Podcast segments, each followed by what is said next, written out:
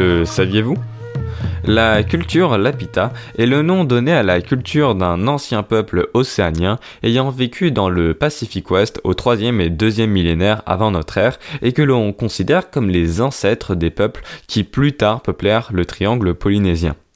C'est au début du XXe siècle que fut découvert le premier site Lapita où l'on trouva des tessons de poterie décorés de motifs géométriques très caractéristiques, dont la spécificité principale est leur aspect pointillé qui découle de l'utilisation d'un peigne similaire à celui utilisé pour le tatouage.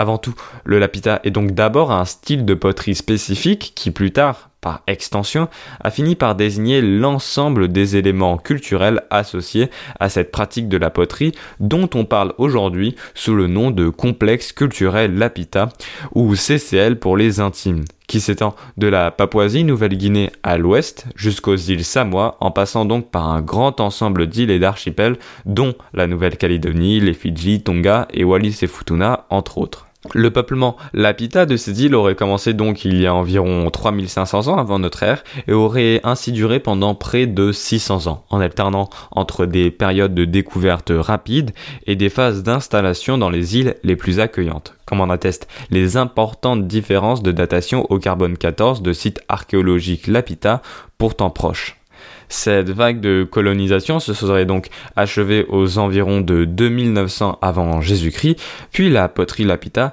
disparaîtra relativement rapidement sans pour autant que cela signifie que les populations ayant peuplé ces îles n'aient été remplacées.